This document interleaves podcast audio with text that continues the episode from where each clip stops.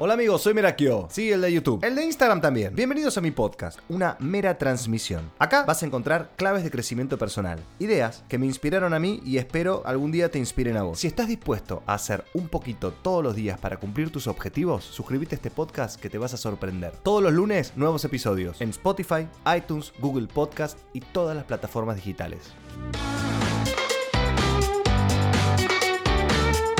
Este es el primer episodio del año, el primer episodio de la segunda temporada. Hola a todos, me tomé unas vacaciones, me tomé 30 días de vacaciones, entre comillas, porque seguí haciendo cosas para Instagram y seguí como contestando mails y pensando ideas, pero sin la presión de tener que subir un video todas las semanas. Es la primera vez en 5 años que paro de grabar eh, videos y de pensar ideas. Y eso es algo muy, muy copado, porque también al, al suspender también el podcast un mes, me ayudó muchísimo a terminar de escribir mi libro, que se llama Qué bueno que me fue mal, lo terminé, lo hice en menos de un mes, yo lo tenía planeado para hacer durante dos meses, en 27 días lo terminé, me propuse escribir dos hojas por día y a veces escribía tres, a veces cuatro, a veces ocho, y es increíble cómo te va llevando. Yo cuando me, me, surgió la oportunidad de escribir el libro dije, pero, pero ¿cómo se escribe un libro? Chao, dos hojas por día me puse la fecha del límite y dije, bueno, ok, voy a dividir la cantidad de hojas que me pidió la editorial por la cantidad de días que tengo. Y todos los días me senté y un ratito, un ratito, un ratito,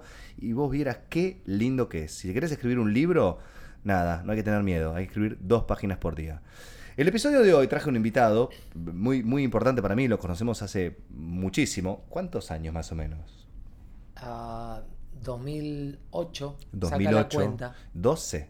12. 12. Estamos en el 2020 es, una persona que nos conocimos actuando en una obra de teatro, es actor, además de, todo lo que es, porque ya es muy difícil definirse por una sola cosa. Yo te digo, ¿qué sos vos? Mm. Yo soy Ezequiel. El otro día pensaba, animador. Animador. Uno, trata de animar en los lugares que está, ¿no? Él se llama Ezequiel Cipols. Ezequiel Cipols. Ezequiel Cipols es oriundo de la ciudad de, Corral de Bustos. ¿Se dice ciudad? No quiero decir pueblo. No, en el verano, hablando por teléfono, dije, no, estoy en mi pueblo. Justo estaba delante de mis amigos. Dice, ciudad, papi, ciudad. Qué duro. Ah. Bueno, me la jugué y me salió bien. Ciudad. De la ciudad de ¿Cuánto tiempo hace que vivís en Buenos Aires? 23 años. A la el año 1997. A la mierda. Más o menos por esta época me vine. Eh, ¿Vos te viniste acá a qué? A querer ser famoso. Chao. Laburando como actor no famoso porque sí. Ah, como actor, a querer pegarla. exacto. Sí, estaba muy agradecido con todo mi pueblo, con toda mi familia, pero sentía que, en mi interior desde muy pequeño que la etapa de primario y secundario era como una etapa que había que pasar y que la vida comenzaba después. Loco, igual que ah. yo. igual que yo. Así posta, ¿no? Qué loco, yo era así. Para mí, el primero y el secundario no se jugaba ninguna carta así como, wow. Sí. Yo sabía que terminaba eso y me. Y, y venía todo. ¿A los 18 clavados te viniste? A los me fui a Rosario un año. A, ese año en Rosario me anoté en todo lo que podía, no. No, no, porque sabía que había arrancado la vida. Sí. Y entre esas cosas que me anoté, también en teatro, que había hecho teatro en, en la escuela así a nivel de qué, porque hablaba mucho, porque tenía una cierta facilidad, porque tenía menos vergüenza de los demás. Claro, mira. Y nada más que eso. Qué loco. Bueno, el, motivo principal de esta charla, de esta conversación que vamos a tener con ese, es sobre mm, la espiritualidad. No sé si decir religión. Sí, porque ser. sí, ¿no? no, Yo no, no, conozco mucho. No quiero decir como ciudad, pueblo, religión, espiritualidad. pero yo que lo conozco a él desde hace 12 años, noté en él un cambio, que lo fuimos, me lo iba contando, eh, noté en él un cambio de, espiritualidad. Un día me dice, che, me hice budista. Como, como si me estaba diciendo, che, mañana vas a lo de tal. Yo dije, ¿qué? Bueno, qué bien. Y yo en él noté un cambio, un cambio muy, muy luminoso, muy positivo. Noté como, no, sé, no sé cómo describirlo, no sé cómo describirlo. ¿Qué, qué te, ¿Qué eras antes de ser budista? Eh, recién cuando venía caminando para acá, en las últimas dos cuadras, se me ocurre algo que me parece que te va a gustar. La señora de Titanic, cuando arranca a contar la historia, de la película de Titanic, ¿viste? Sí. La señora Sí, sí, que lo frena a todos. Y estaban todos como diciendo, vecino, este collar es tuyo, no. Y la señora dijo, esperen un poco, esto arranca así. Y recién tuve esa, esa como esa analogía y dije, esto arranca así, en el año 1200. En el año 1200. Ahí vamos a arrancar hoy. Por favor. En realidad arranca tenés, antes. tenés toda mi atención. Tengo, ¿viste? Eh, bueno. ¿Te doy mate ahora o después? Eh, no, estoy bien con agua. Listo. Un rato. Vos me vas diciendo. Se va a escuchar la cebada, pero por favor, es febrero. Gracias. Eh, arranca un poco antes.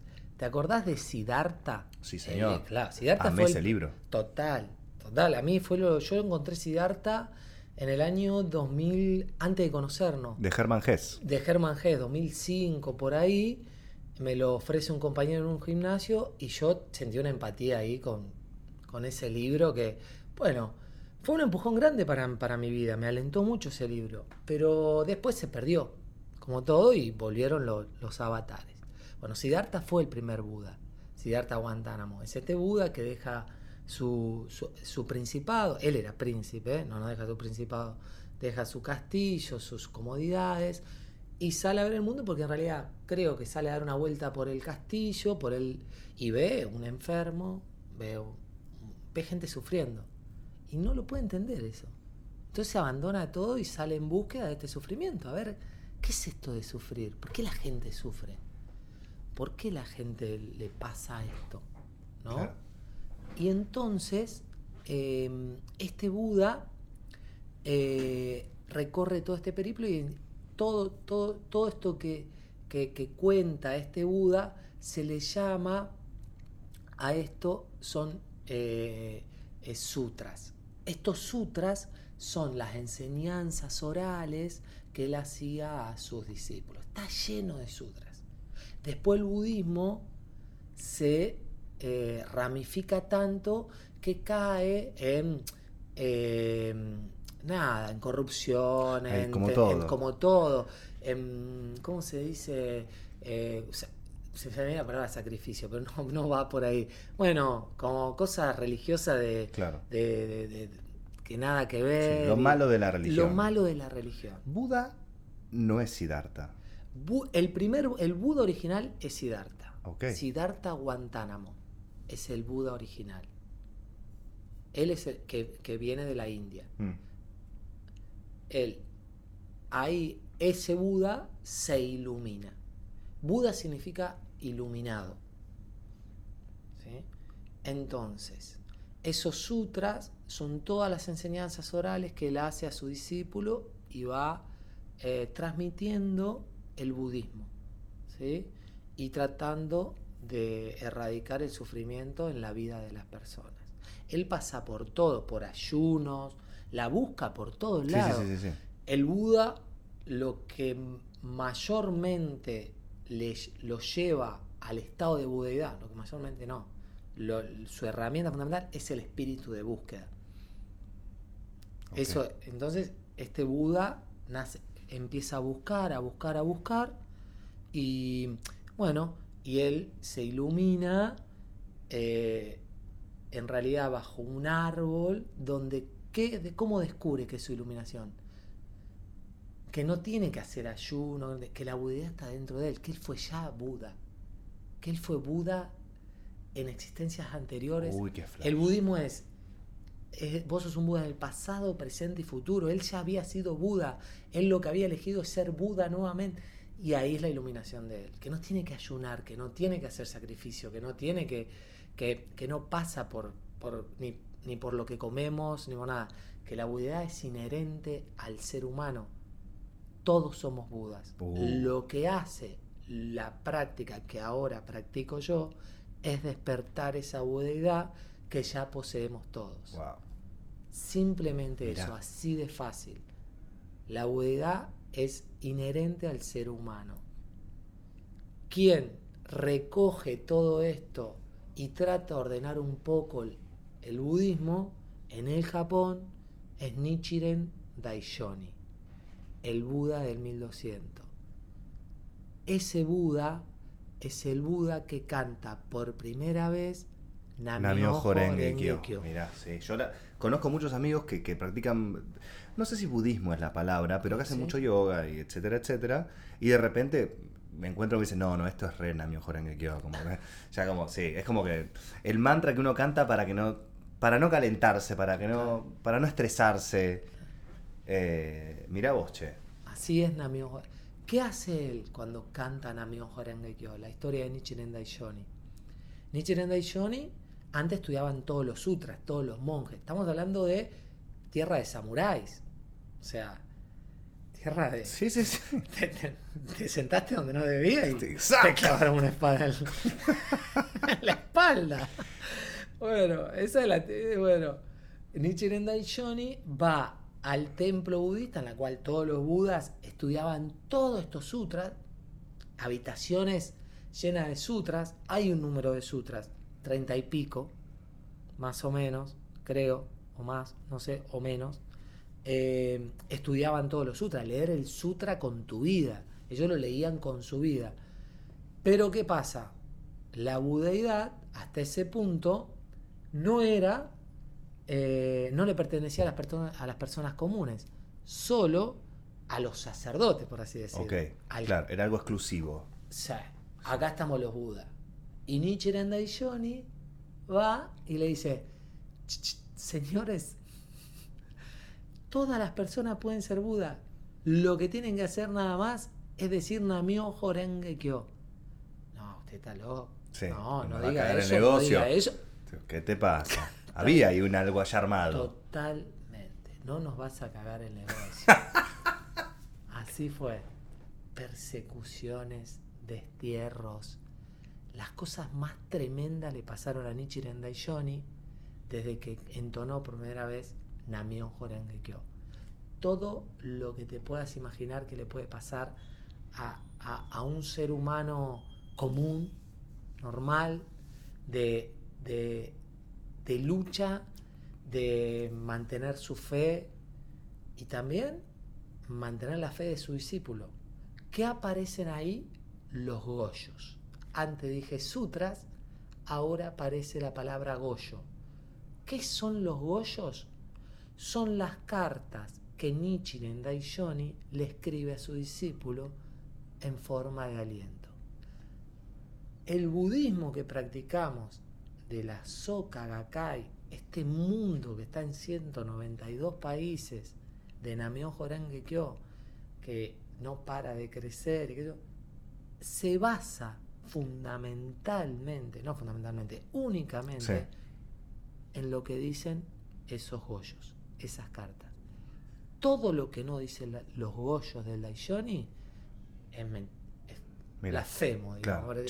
no, es, no es, no es la por eso suena de manera arrogante cuando decimos la manera correcta de practicar el budismo.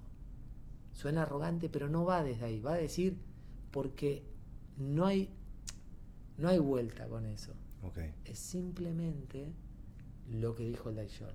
Yo quisiera preguntarte, me encanta toda la historia, me encanta de dónde viene todo esto. Ah. ¿Qué, cómo, ¿Cómo se te despertó en vos esto? O sea, estabas en un lugar, estabas en un lugar y de repente te, te cruzaste con alguien, escuchaste algo, vos te sentías medio mal anímicamente, porque mm, yo creo que lo interesante de esto es que la religión hoy en día creo que todas las personas que tenemos más o menos somos jóvenes, entre comillas, tenemos 30, 40, piensa que la religión es algo que uno o abraza de muy chico o grande cuando estás ahí complicado. Y como que hablar de religión es como algo, hasta incluso entre comillas, aburrido. Pero yo noté en vos una metamorfosis tan grande que te veo irradiando tanta paz en conversaciones que tuvimos, de, cosas que sos otro tipo. Y digo, ¿cómo te sentías vos que en estado prebudismo? ¿Y cómo fue que te encontraste con alguien y dijiste, listo, dale, yo quiero hacer esto? Yo siento que me volví a subir al ring. Así. Esa felicidad tengo. De que me volví a subir al ring.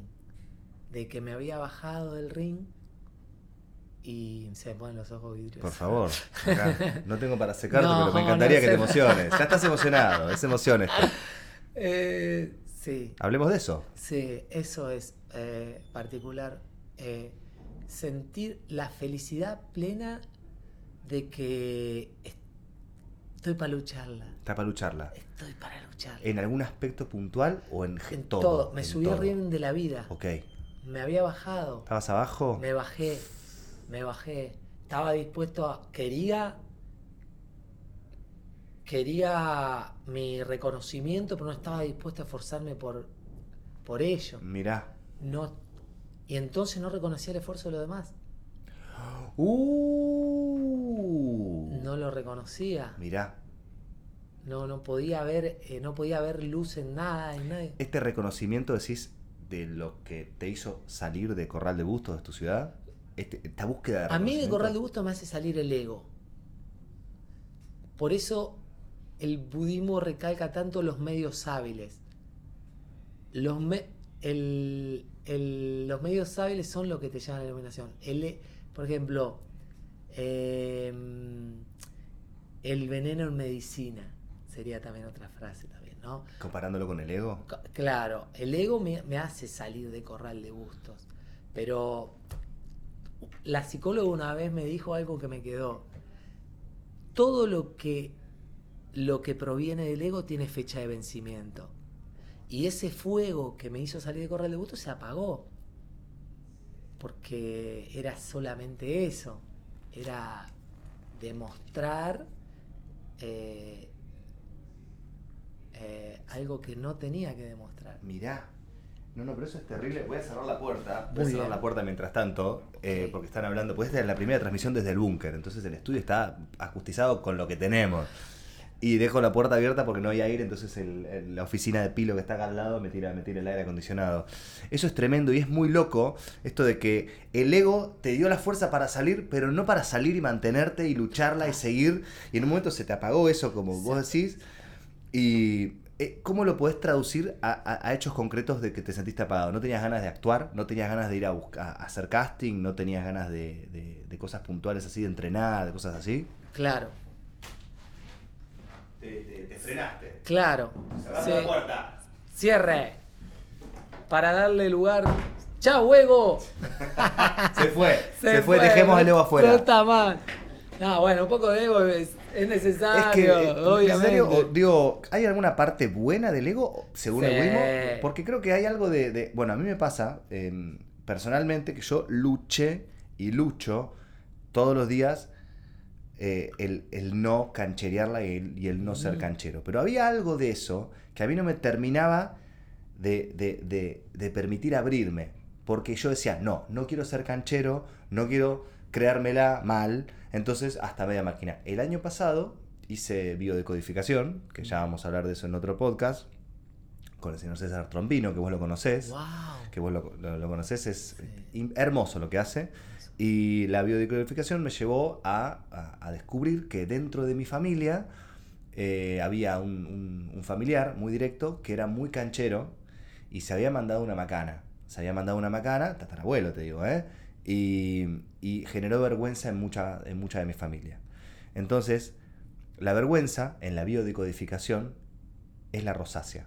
Yo fui por ese problema que tengo en la piel, que, que, ya vos ya sabías. Entonces empecé a hablar de eso y de repente descubrimos esto, todo lo que te pasa eh, a vos, estando en la panza de tu mamá, todo lo que le pasa a tu mamá, estando vos en la panza, te pasa a vos, a nivel celular. Lo que le pasa a tu bisabuela, a nivel emocional, se traduce en las células y es la evolución, ¿viste? Como, y, y se lo pasa a tu vieja. Y tu vieja te lo pasa a vos. Entonces, cosas que pasaron en tu clan familiar, las tenés en la sangre y vos no podés entender por qué te cae mal ese canchero. Y decís, ¿por qué? No me hizo nada. Bueno, yo descubrí eso el año pasado. Y el año pasado fue un año bisagra para mí en mi carrera. Porque como de repente, druk, listo, liberé todas las barreras. Ya no me siento un canchero porque me siento como seguro de lo que hago. Y también entiendo que es el show un poco, ¿no? Se prende la luz, o hay una nota, o hay algo, y yo me voy a comer el mundo. Que antes era, ay no, no quiero opacar el otro. Y me encontraba con gente o que me opacaba o que se aprovechaba de eso. Y de repente me encontraba con que iba a media máquina. eh, esto me hace acordar, yo tenía una alumna, Ezequiel es profe de terror creativo hace ya ocho años casi, y compartimos muchas charlas de alumnos. Tenía una alumna, no voy a decir el nombre, pero después fuera de, fuera de podcast voy a decir quién es, que era una persona que venía muchas, terminaba primero, segundo año y volvía a empezar, primero, segundo, volvía a empezar, primero, seguía siempre en primero. Porque se sentía segura esta persona estando con gente que, que- que- que ella podía manejar. Eh, entonces me acuerdo que las primeras clases hacía siempre lo mismo. Se hacía la humilde. No sé si ya sabes quién es. Se hacía la humilde, se hacía la no, no, no. Y la tercera clase ya los daba vueltas todo como una media y lo disfrutaba. Era como el capanga de la cárcel. Entonces yo lo notaba, había una falsa humildad que yo prefería, flaca, directamente el primer día, hacelo. Ya está, no me, no me, no me engañes a mí porque yo ya sé quién sos. Eh, entonces estaba muy atento a eso yo, al, al- al ego, al, al no cancherearla, todo eso. Pero también cuando entendí que era algo de, mi trabajo y que siempre y cuando no lastimando a nadie, eh, siendo respetuoso y teniendo los pies en la tierra, eh, yo creo como que, por eso digo, hay algo del ego, un alguito, un porcentaje chiquitito como que te, te sirve, no sé. Claro. Un poquitito de veneno es falopa. Sí. Y mira que a la gente le gusta la falopa. La absenta. Bueno, hablemos de falo. Hablemos de falopa. Eh, sí, sí, completamente de acuerdo con, con todo lo que. Cómo disfruto esta charla, porque nosotros hablábamos mucho. y y, eh, la, ahora tenemos menos tiempo y hablamos menos. Son mucho más ricos nuestros diálogos, pero hablamos menos. Y, y qué, qué lindo que hablar con vos. Ah, Eh, está bueno, muchas gracias, un amigo. tonto. che, em, sí, claro que sirve el ego. Sí, sí. Bueno, no, no me voy a meter ahí porque, em, porque voy a decir todas cosas que seguramente ya, ya, ya han escuchado, ¿viste? Que- que- Pero decí lo que. pero del ego, que- ¿viste? Son cosas como que. Claro que se sirve. renueva, eh. Nos quedamos como que sí, como que sirve el ego, claro que sí. Pero es como vos decís. A veces, bueno, en budismo, eh, cuando nosotros hablamos, lo que se usa mucho la palabra, la palabra función. Vos luchás contra tus funciones Contra. tus funciones. Pero, ¿qué te, qué te dicen? Que vos las funciones, con respecto a vos decís, no tenés que enfrentarla. O sea, vos, eh, por así decirlo, tu función era no quiero ser canchero para no ser igual a este cosa. Apareció un canchero, y te gustó. o vos te sentías canchero y te le parabas de mano a tu función. Ahora lo que hiciste con esa función, la surfeaste, te subiste arriba a la ola.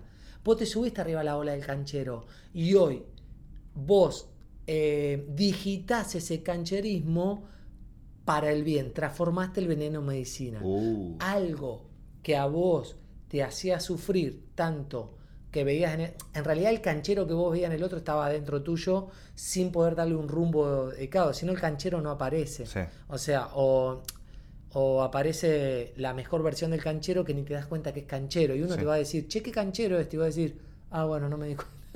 ¿Viste? Bueno, ¿por qué? Porque vos ahora eh, surfeaste, ¿no? Te le venías parando de mano y decías, no lo puedo resolver, te le paraba de mano, te le paraba de mano, te le paraba de mano.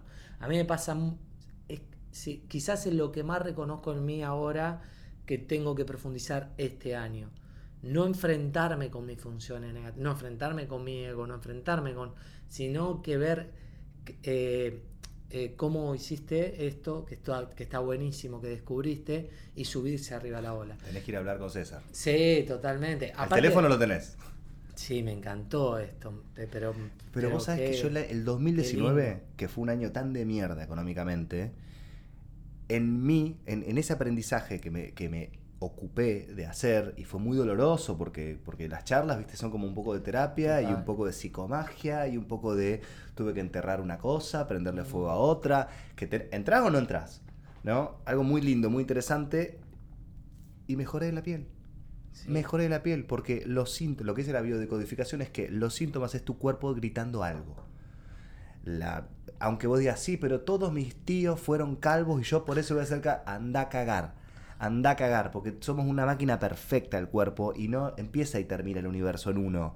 Es increíble, es increíble lo conectados que estamos con todos. Y vos te pones a hablar un poquitito y decís, ah, listo, loco, lo- no sé nada comparado con todo lo que hay eh, esto de, lo del canchero y ya, y ya no me genera tanta aversión. Un canchero se terminó. Me mandan a veces mensajes eh, por un video y me ponen, ¿qué canchero que sos? Y yo me cago de risa porque digo, yo pensaba lo mismo. Yo pensaba, ¿qué te pasa con los cancheros? Y sí, estoy en el spotlight, tengo que, tengo que, que Y sí, creérmela cuando estoy arriba. Porque si no es como, bueno, acá me les muestro este video. No, no, como me ven en el video, yo no soy las 24 horas. No llego a mi casa y le digo a mi mujer, hola mi amor, ¿qué vamos a comer hoy con 500 pesos en casa? No, No. no, pero qué loco, ¿no? Esto que en budismo le dicen las funciones negativas. Funciones. Son funciones. porque, eh, nosotros eh, más eh, luchás contra. Para poder batallar, vos dijiste recién, y claro, es empezar ahí a, a mover todo y hay que tener ganas de eso. He llorado, he llorado mucho. Total. Bueno, eso es espíritu de búsqueda. Pero ahí todo eso, lo, en la biocodificación, o llamémosle em, la práctica de Namio Jorenge Kyo, cuando uno se compromete eh, a, a batallar contra, contra la oscuridad fundamental, la que nos hace sufrir. Ahí ese es el espíritu de búsqueda verdadera. Porque vos podés seguir avanzando en otros aspectos de la vida. Eh, el budismo, justamente hoy, nosotros, yo vengo de una, de una actividad que es por la, por la noche, ¿no? Sí, sí. Es cuidar el centro cultural. Y en esa noche que cuidamos el centro cultural, tres compañeros estudiamos. Y, y más importante que, lo, que, lo, que los tesoros del cofre, dice esta práctica, son los tesoros del cuerpo. Por ejemplo, la salud es importante. ¿Qué son los tesoros del cofre? Los tesoros del cofre son, es lo material, Claro. lo que nosotros aspiramos. Claro. Que está para el budismo, si algo que te alientan, es a que te compres tu casa y Claro, tu auto, o sea, laburá. laburá. O sea, porque vos tenés que dar pruebas reales de que esta práctica funciona. Entonces, si yo te digo, Luca, eh, empecé a practicar budismo, eh, pero nada, estoy. Nada, no tengo dónde vivir. bueno, ese, pero. Te tiro Eh, una, una Claro. acá. che, bueno. Luca, empecé a practicar budismo, estoy re bien, pero. Pucha, che, no, no me compraron un kilo de naranja, pues no tengo-. Pero, ¿qué, ese, qué, qué, qué estás haciendo con tu vida? O sea, Sí. Bueno, no hay una prueba real de que esto que vos decías, yo te noto mejor. Bueno, nada, también me tenés que notar en todos los aspectos de mi vida, tiene que haber crecimiento, ¿no? Entonces, pero es importante los tesoros del cofre, no dice que no son importantes, dice más importante que los tesoros del cofre. Cuidar la gallina con los huevos de oro. Total. Vos te tenés que cuidar a vos, Claro, exactamente. son los, de, lo del, los del cuerpo. Los cuerpos son, pero más importante que lo de los cofres y los del cuerpo son los del corazón. Porque son los que no te arrebata. Todo eso, lo demás, puede estar en un estado de ilusión. Tanto la salud. ¿Por qué? ¿Qué te César en la biocodificación? ¿Qué, te, qué nos transforma? Debo aclarar, anteriormente, ante todo, soy un experto en rosácea. O sea, con Luca compartimos miles de cosas. Y si algo que compartimos es que los dos tenemos rosácea. Sí, sí, sí. Nos pasábamos O sea, la crema. sí, Yo sí, me compraba una crema y le agarraba dos cucharadas, probala, che, a ver cómo te va. Total, Lo- la diferencia entre, entre Merakio y yo es que la rosácea él no lo detuvo en su vida y a mí me frenó. Fue uno de los primeros problemas que tuve en mi vida cuando me enfrenté ante algo y, y me, me paralizó. Chao. Me paralizó, me sacó de la cancha.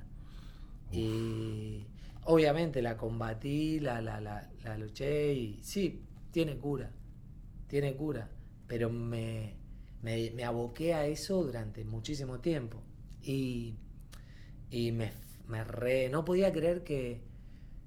¿Dejaste de ir a un casting por estar brotado? Che, la rosácea, para que no sabe. Dejé de ir a un bar por estar brotado, dejé de salir con, con, con alguien por estar brotado. Mi hermana me carga y soy feliz hoy de que no dependa de eso. Mi hermana vivió 10 años conmigo, vos lo sabés. Me carga, a veces me terminaba la frase de ella. Uf. Y yo decía, decía, bueno, sí, por ahí voy, dependiendo. Y Steffi decía, ¿qué gana? De la piel. Viví años dependiendo. Qué De la bueno piel. que te diste cuenta, boludo. Y hoy no dependo de. No dependo de, de nada. Pero de la piel. Se me cruza, hablas de, de, de tu hermana y se me cruza tu familia. Sí, wow. Cuando vos le dijiste a tu familia, yo creo que hubiesen preferido que digas que eras gay. Mi familia. No te- lo digo como un chiste, no se ofenda a nadie, por favor. no, no. ¿Cómo fue ese momento? Tomando mate, ahí. Eh, Che. ¿Sabes qué? Uy, no, Viste que tomé la comunión yo, pero. Porque vos tomaste la comunión, confirmación, todo. Pero, Viste que Richie Lenda y Johnny te contaba que fue perseguido. Sí. Bueno, cuando vos empezás a practicar esta práctica, todo se te viene en contra. La que más se te viene en contra es la familia. Ladran Sancho.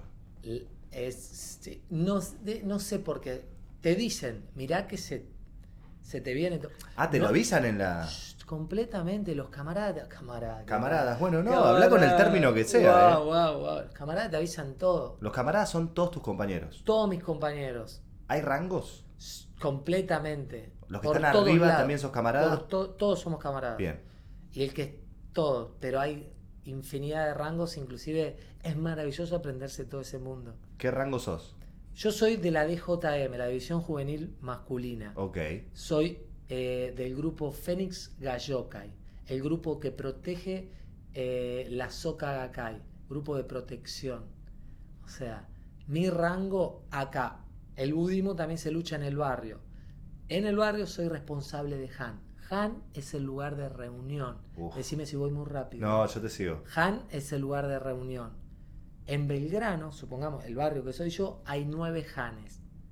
Nueve lugares de reuniones en toda la semana. Yo ofrezco mi casa los domingos 19.30 para hacer una reunión de diálogo, que es un Han. Mi Han se llama cosechar. Hice una universidad de hanchos y logré ser responsable de la DJM de mi hancho. También hice una universidad del Fénix, me capacité y logré ser del grupo Gallokai. Wow. Ser del grupo Gallokai es de tremendo, es la mano derecha de Sensei. Te presento a Sensei, nuestro maestro. Y Daisaku Ikeda tiene 92 años 92 y hasta años. ahí por ahora. Porque si me pongo a hablar de Sensei ya... Escuchame una cosa, Sí. pará. Claro, porque Wow. hay tantos temas. Es que tiene mucho. esto, tiene, tiene esto. Yo quiero saber, entonces, ellos, Bueno, tus camaradas te dicen, guarda que se te viene la familia. todo se te se te viene todo con la familia los amigos lo- se, te, se te viene todo todo todo en contra Y además, todo todavía Lo- ahora y además también imagino, una cosa es decirlo en Buenos Aires, en Capital Federal, año Wow. 2020, y otra es en, en- en la provincia de Santa Fe. Yo- ¿Por qué es Santa Fe? No, es Córdoba. Está ahí. es Córdoba límite con Santa Claro, Fe no me quería mandar una cagada, pero yo sé que estaba ahí, ahí. a mí me transmiten la ley en un curso de improvisación viste que yo estaba haciendo una capaci- capacitación ese año En Sagay. en Sagay acuerdo. Ok, en el año 2017. Termina el curso, estábamos en una merienda, están merendando todo lo que terminó en el curso, yo estaba en, en un rincón y la historia es un poquito más larga, pero vamos a este, este lugar. Eh, porque yo de Nameo Jorongekyo me lo habían transmitido en el año 2005, cuando yo tomaba casting y estaba muy mal anímicamente. Yo estaba tomando casting en una productora, estaba muy triste, pasado de trabajo y me estaba empezando a brotar yo había esto que, que yo le tenía mucho miedo, que un día el cuerpo se arruine, yo le tengo miedo a eso de que nací, que el cuerpo se arruine. Esto es, amigo, biodecodificación. Porque Total. no es algo que te pasó Total. y a partir de eso pensás eso. Lo, tenés, lo traes en el Lo envase. tengo incorporado, yo cada cosa que vos me decís, lo primero que pienso es si el cuerpo se va a arruinar. Nos tiramos de bungee jumping. De- de- Depende cómo tenga la piel. depende de cómo tenga la piel. Dep-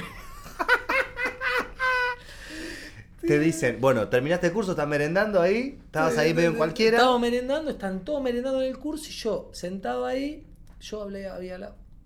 Vamos a ese punto. ¡Pum! Mi sensación en esa merienda era que yo no merecía ni siquiera. Yo me había pedido un té. No. Era una merienda hermosa, con toda. Había tostados. Sí, bueno, sí, nosotros sí. dos somos golosos los dos. Sí, sí. Nos gusta la comida, obviamente, como. eh, y había de todo, era un banquete hermoso, no era, lo pagábamos nosotros, no era una invitación ni Sí, nada, sí. pero era un ta, ta, ta, y yo me había pedido un té, no tomo té, viste, así, es- de esa manera, me gustan, pero no para, para ese momento. Y, y los miraba todo y decía, no me gané esta merienda yo, yo no puedo, o sea, esta gente luchó en la vida, esta gente, no los conocía, Lu.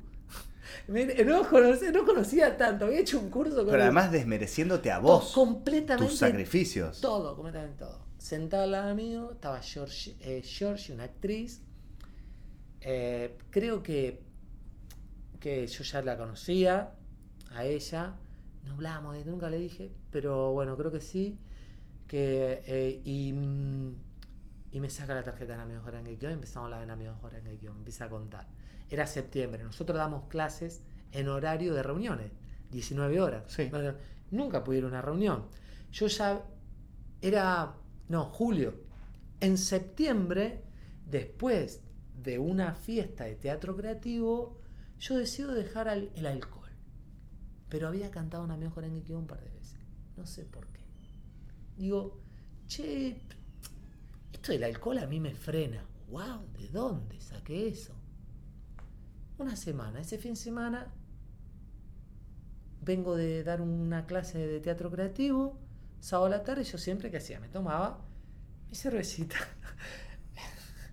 ya en el chino, Ok. y me tomaba mi cervecita y ya empezaba a bajar y a, a coquetear con que esto que era descansar el fin Claro, de semana. cuando cerraste de laburar, yéndote a tomar el subte. te ya me tomaba mi latita, mi lata, Claro. pa, pa. Bueno, lo hago, quedo con un pibe, me pasa a buscar, salgo a correr 15 kilómetros. Yo ya corrí igual, pero igual, 15 kilómetros, libertador, pavimento, no sabés qué noche. Llego, me hago unas pastas en casa, estaba ahí tranqui, no sé, se me ¡Wow! Digo, no está tan mal. Una semana sin alcohol. No lo volví a tocar nunca más al alcohol. Boludo. ¿De dónde? Voy ese año a mi pueblo, ese, ese fin de año, a pasar la fiesta, y preparo una clase para dar en mi pueblo. Hace 23 años que vivo acá, Lu. Te surgió. Vos decís que es por, por el alcohol, por, porque pusiste. No sé, modificaste algo. Mo- Tenía ganas. Yo había entonado amigo Jorengue Kyo. No había hecho ni 5 minutos amigo Jorengue Kyo, pero lo había dicho ya. Así es como Eso te pasa la primera vez que te encontrás con la ley. Haces así. Chao. Después es todo otra, otra lucha contra. Sí, sí. Vos hiciste biocodificación, eh, descubriste. Sí. Después vos vas a tener que sostener todo eso que descubriste. sí, sí, sí, sí. No es lo descubrí Ya está. y me tiro a. No. Vos vas a tener que hacer todo tu recorrido ya. O sea, digo, lo haces. pero, pero bueno. Y, mm, y me voy a mi pueblo, preparo una clase, obviamente completamente basada en teatro creativo, porque es lo que yo doy. Doy clase en teatro. Soy profe. Me habías no soy, no me soy habías profe de teatro, soy profe de teatro creativo. No di clase en otro lado. Ah, sí, di clase a cuatro chicas en un Yo por eso te contraté. Yo por eso te contraté. Estaba saliendo con una chica que decía, no, era una bailarina. Decía, Sí. quiero, quiero aprender a tomar clases, no sé qué. Y él me cuenta, no, voy a dar clase en el living. Tengo ahí mi novia, que hoy es la ex, ¿no? y tres amigas.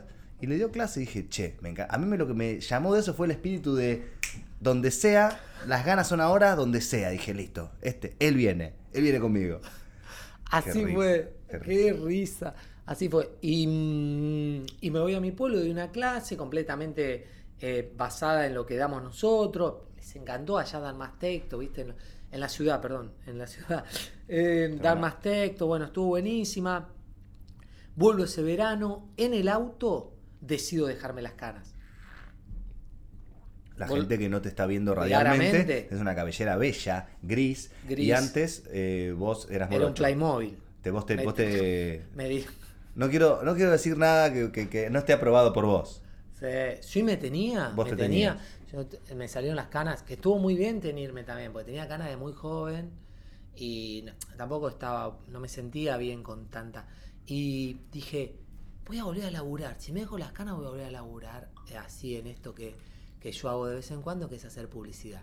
Casting de Por- publicidad. casting de publicidad, porque me viene bien económicamente. Dicho y hecho, me dejé las canas, me dejé la, la barba.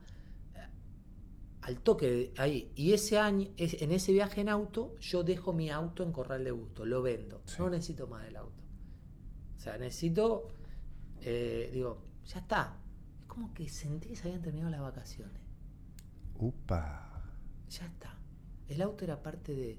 Yo lo había comprado por una cosa un poco para hacer felices a mi familia. Era un crecimiento. para mí, que ellos lo vean. Pero Pero no lo usabas. yo Lo tenías en el garage, pagabas garage, pagabas todo. garage, lo he usado bastante de noche, pero de que trabajo en teatro creativo, tenemos nuestro estudio en el centro. Eh, no, Sí, no lo usás para ir no lo allá ni en pedo. en pedo. Digo, dejé el auto allá y mi familia estaba, pero re en contra de, de descapitalizarse, una palabra que aprendí ahí. Perdón, no habías contado nada todavía. No, no, yo no había hablado de budismo. Sí. Solamente había, era un verano que eh, eh, Kelo, bueno, a- em, allá, eh, mi Así te sobrenombre dicen a es vos en Kelo. tu, en tu ciudad. Bueno, ahora se le ocurrió dejar el alcohol, a ver cuánto le dura. ¿No?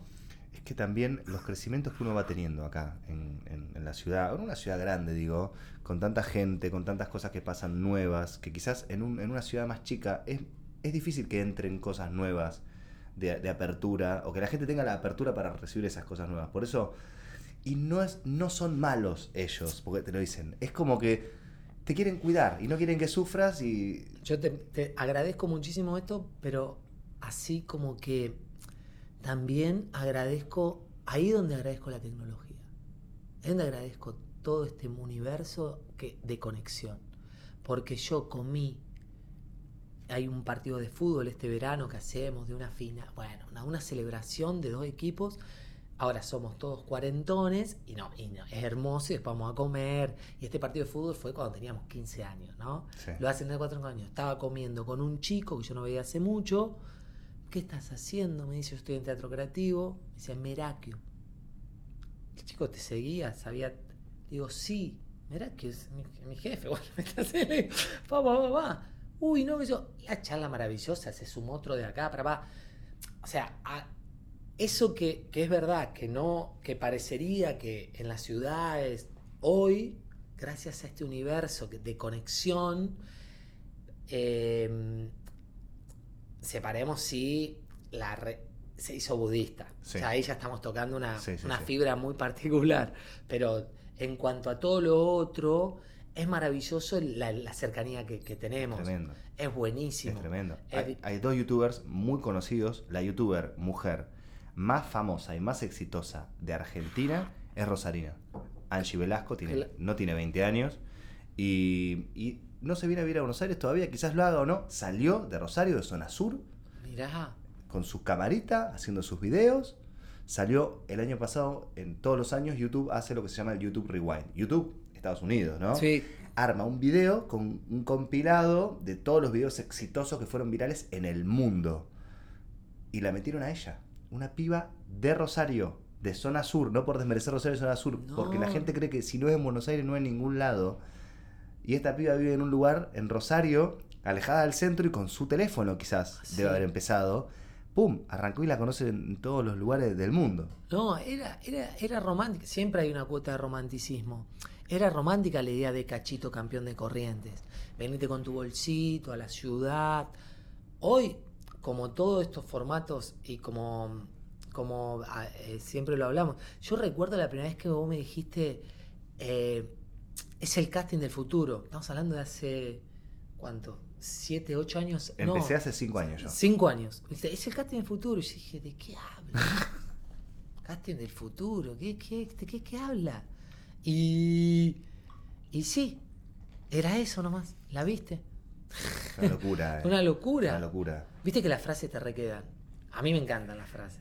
A mí me encantan. Las frases cristalizan algo que quizás uno piensa y no sabe cómo poner en palabras. Sí, o me dijiste esto, Chao. o me... Tú, Te, ¿viste? te sonaron, tuk, Tuk. tuk, te sonaron en la cabeza. Casting del futuro. Y es así. Yo, eh, y me parece increíble. Me parece. Esto, esto que estamos haciendo, Esto. vos andás a ver qué persona lo escucha. Primero, qué persona que te conoce, ¿no? Y te dice, oh, mirá Ezequiel ahí, qué interesante. Mirá una, una faceta tuya que no solamente te descubren en este episodio, sino que eh, ven cómo estás vos y te va a llegar un mensaje de algún lado. Che, te escuché en el podcast, qué bueno, qué lindo todo lo que estás haciendo.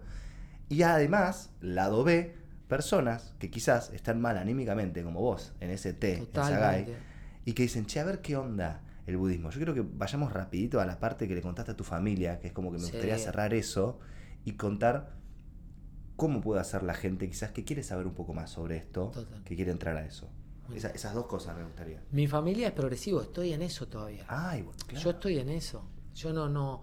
eh, yo, mi familia fue a la Soca, fue al Centro Cultural, mi papá y mi mamá en un recorrido hace muy poco, dos meses, tres. Vinieron un fin de semana, me fueron a buscar a Teatro Creativo eh, y armé, fuimos a, a- a comer ahí en el centro. Ahí les armé todo un, todo un recorrido en el centro porque eh, para- y al domingo yo ya tenía que el domingo a la mañana nos levantamos y salíamos caminando por un camino hermoso porque la Soca acá y el Centro Cultural queda en un barrio precioso en, Donado y. Juramento Sí. eh, y todo un camino desde acá de Belgrano, de donde vivo, hasta allá, es todo cruzar Belgrano R, bueno, es, Es precioso, una es ma- arboleda, es un barrio hermoso. El sábado conocí mucho más Coglan también, que no lo conocía tanto.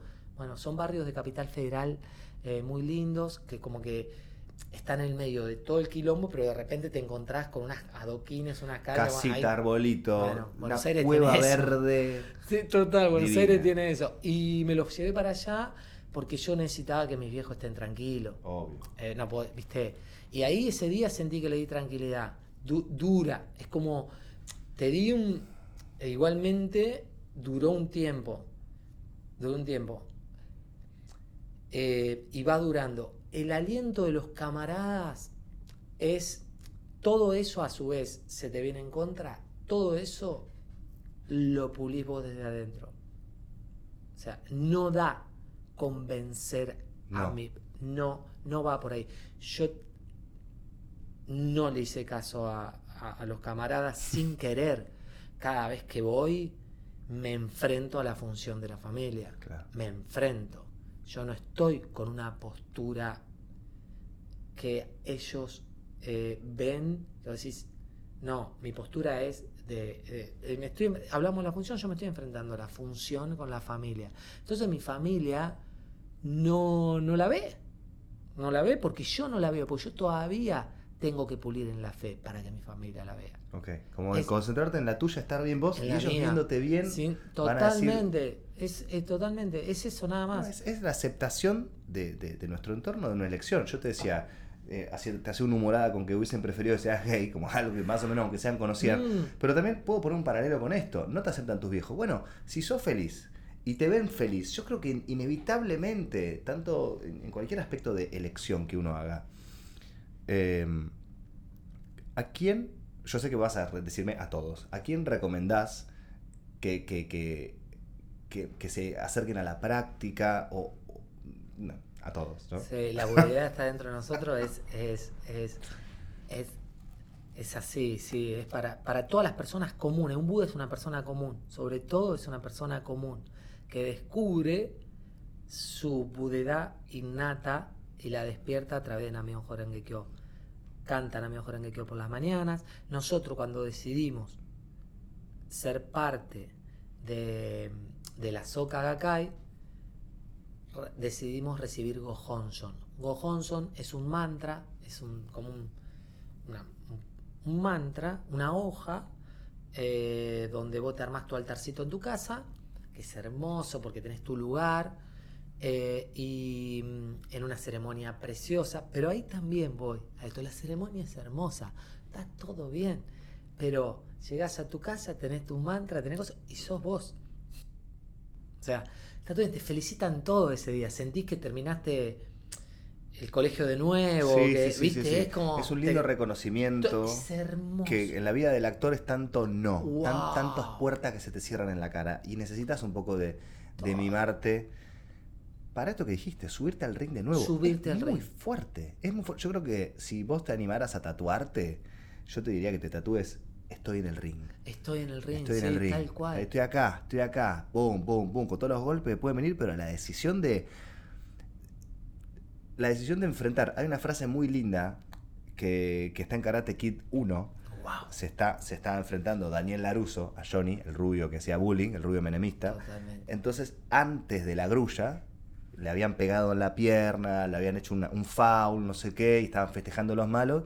Y Daniel, antes de entrar, llama al referee, bueno, bueno, vamos. Y Daniel dice a, a, no, no, no puedo. Está, el audio en, en neutro en mi cabeza. No puedo, señor Miyagi, tengo miedo. Y Miyagi, serio y enojado, como nunca, le dice, no, Daniel San, no pierdas contra el miedo, Pierde con tu oponente, nunca contra el miedo. Y ahí él pone cara de Karate Kid, va, le hace la grulla y es el final más épico de todas las películas de los 80 de karate del mundo. La entendió toda. Toda, Entendió toda. toda, toda, toda, toda, toda. El miedo al miedo. La abuela Karen dice, el que tiene, que sufre antes, sufre dos veces. Eh, Por es- eso esta práctica es tan contundente como eh, Miyagi. Es triunfo o derrota todos los días.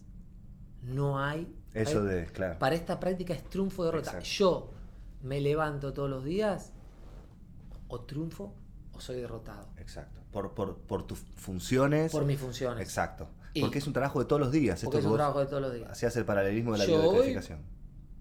Anoche tuve la actividad, nosotros nos mandamos un mensajito antes de venir. Sí. Che, vos me diste la oportunidad de, de, de, de quedarme en mi casa durmiendo un Porque rato yo más. sabía que no habías dormido. Y, y me y yo dije, "Es- y ahí, ¿cómo, ¿cómo yo le voy a... Ahí es donde el sentido de misión. Por eso es importante tener un sentido de misión en la vida. Sentido de misión. Misión, Como el objetivo. el, el objetivo.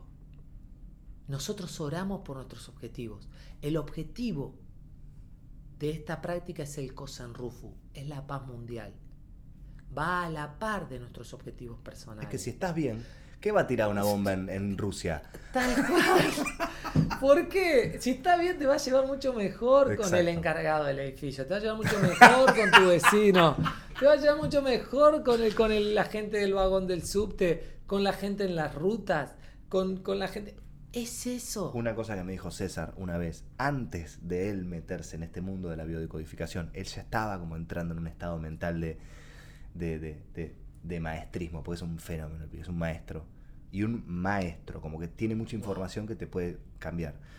Decía, cuando te putean en la calle, cuando te tocan la bocina, o cuando me acuerdo que Karen estaba embarazada o que todo estaba recién nacido en mi casa en un quilombo, me decía, no es con vos. El tipo que te putea porque no avanzaste apenas se puso en amarillo, no es que, ah, Lucas, te odio, te voy a pasar por encima del auto. No, tiene 25.000 quilombos y en ese momento le sale tocarte bocina porque está recaliente. Nunca es con vos. A mí me ayudó mucho esa frase para entender cosas que yo no me tenía que quedar haciéndome mala sangre o sentirme mal, que es toda energía que tenés dispersa se te mete en contra cuando te enroscas. Y, y el no es con vos, a mí me ayudó mucho a estar mejor. Y, el, y el cuando uno está bien, es un aporte al mundo. Es un aporte a, a los tuyos, a mi casa. Yo a veces llegaba a mi casa re, re caliente o re tenso por cosas y, y- tratar de esforzarse en estar bien. eh, yo ponerle cuando llego a mi casa, tengo la meta de no sacar la compu de la mochila. Para, nada, estar en mi casa, jugar con Toto. Está bien, me llega el teléfono, contesto, hago cosas, pero digo, la meta es dividir. Ok, bueno, ya trabajé hasta acá. No se puede trabajar todo el día. Mañana retomo. Ahora lo que estoy haciendo es dejando la compu acá, en, en el búnker. Y no, no me voy a mi casa con las cosas. Digo, hago lo que tengo que hacer acá, me, me hace estar más organizado, me hace estar más feliz porque, porque me pongo metas y logros. Los lunes es el día del podcast. Los lunes grabo el podcast, lo edito y lo subo.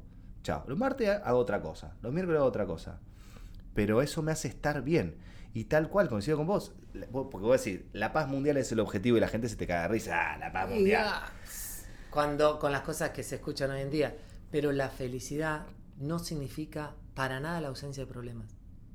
Uy, para la que tiraste. nada la felicidad significa la ausencia de problemas. Todo es todo lo contrario. Lindo título para este episodio.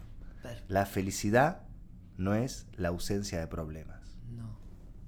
Sí, me encantó ese título. Me encantó ese Buenísimo. título, ¿eh? Sí, sí. Y, y- y claro que sí, que vos decís, yo me esfuerzo por estar bien cuando llego a mi casa. Esa es la misión. Realmente. Y recién dijiste algo como diciendo, eso es, es un poco importante. No, es lo realmente importante es eso. Es lo que va a hacer que, que es esforzarse por, por estar bien y por, por la felicidad propia y ajena. Ese es el real esfuerzo. Ese es el sentido de misión. Ahí grabamos buenas causas. Cuando grabamos buenas causas, logramos buenos efectos. Y ahí es donde somos recompensados. Pero tenemos que grabar la causa. Cuando decís somos recompensados. Somos que- felices. Claro. Esa es la recompensa. Esa es la recompensa, la felicidad. A eso venimos al mundo, a ser Grabar, felices. grabar buenas causas, sembrar. Sembrar. Que es lo que vos dijiste de este año, que te, te habías en- enfocado en, en sembrar. siembra. Yo, bueno, subirme al ring fue volver a sembrar. No fue volver a ganar o a- No, fue volver a sembrar. Es eso subirse a, a- volvemos a esta frase del, del ring. Es volver a sembrar. Decir, eh, grabar la causa, grabar esta causa. para que haya consecuencias. O sea, porque es si no- clarísimo, es muy claro. Es- es causa, ley, eh, bueno, hemos- eh, ley de causa y efecto siempre lo escuchamos. Bueno, nosotros somos causa, y esto que vos dijiste al principio del podcast, estamos totalmente conectados, todes con con el todes. universo. Todo, boludo. Todos somos parte de esto y estamos conectados no acá, estamos conectados en el pasado, presente y futuro. Pues elegiste tú. Elegiste nacer a-. Elegiste Eso dice la todo, vía de codificación. todo, a Vos elegiste mamá, nacer a tu todo. mamá, todo tal. Es un flash. Ahora hablemos de sí, de, de budismo, transformar nuestro karma. Transformar nuestro karma. A eso hay que enfrentarse. O sea, vos cuando hiciste biocodificación empezaste a, a, a ver que este tartarabuelo era cancha, empezás a transformar tu karma, tu karma adverso.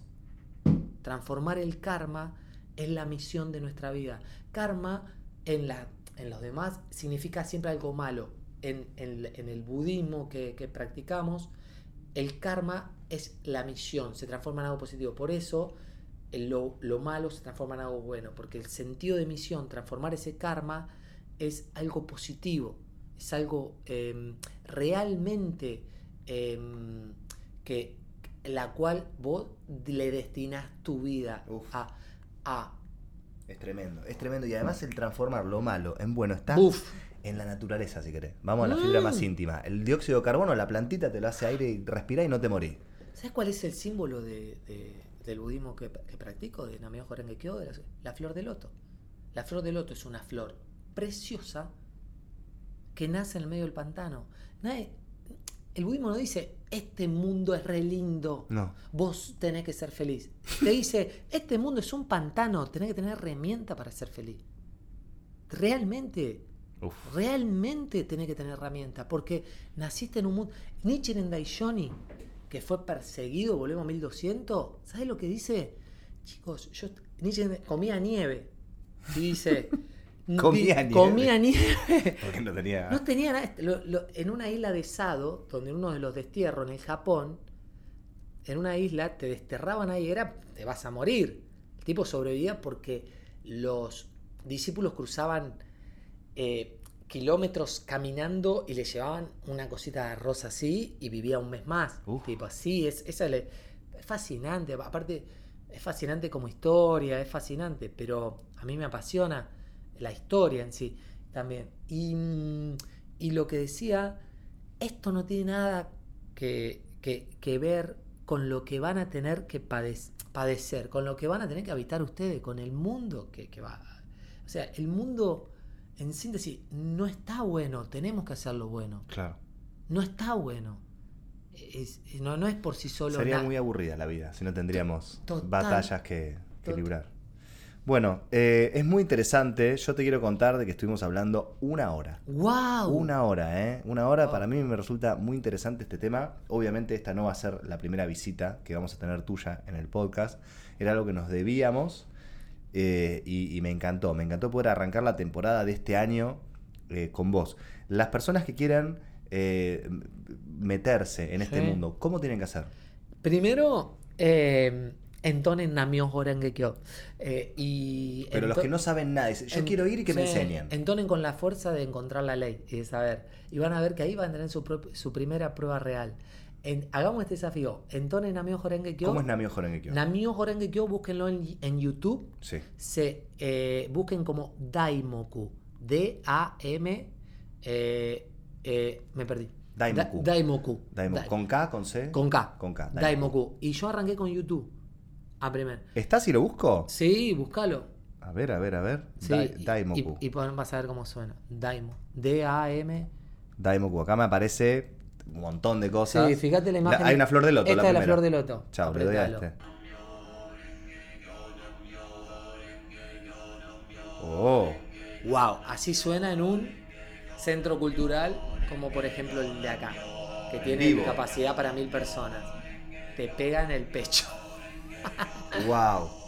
Para que voy a cortar acá porque la cuestión técnica, la cuestión técnica me Sí, la frena. Pero che, genial. no, no lo puedo creer. Bueno, esta es la invitación de parte de la fe, así. Wow. Esa es la invitación desde la fe. Sí, y la la- invitación. Y después, la Soca Gakkai, Soca Gakkai Argentina, eh, está en todo el país. ¿Cómo se busca? Rosario, busquen, eh, se escribe Soca Gakkai. Soca Gakkai significa creación de valores. Soka Dakai. Gakkai, Gakai. con G. Con Soca, G e Y o y latina. Sí, S-O-K-A y Gakkai es G-A-K. Y ahí ya va a aparecer. Ah, El deletreo no fue eh, lo tuyo. Che, intenté dos veces deletrear, estoy para atrás. No, no, pero bueno, está bueno encontrarse con las limitaciones de Sí, uno, ¿no? A ver sí, si pero- uno tiene no, ganas de ¿sabés por aprenderlo. qué? Porque lo deletré ayer y, y me sorprendí lo bien que lo había hecho. Claro, era domingo. No, está bien. Es que yo para deletrear como que trato de verla en mi mente a la es frase, que lo ¿no? hi- ayer lo hice y dije, wow. Mirá, Y igual son un- cinco palabras. Yo estuve, estaba en un letras. cumpleaños y, y dije, ¿puede deletrear Daimuku? Bueno, Bueno, bueno. bueno, bueno. Bueno. Ojo, y eh. acá no, volví Ok. otra vez. Soka Dakai. Buscar eso en. Soka Gakkai. Buscar eso en Google. Buscar y te eso en Google, te página. va a aparecer y ahí empezar el espíritu de búsqueda. En el barrio seguramente hay gente que se reúne, pero eh, sí, eh, o sea, y ahí nomás va a aparecer. Pero Soka Gakkai, o sea, así se escribe. Hay revistas, suscripciones por internet, está en 192 países. Ok, ok, ok. Hay, ¿Vos estás usando tu Instagram? eh, en este momento no, No, no. pero ¿Cuál es tu Instagram? Ezequiel Cipols.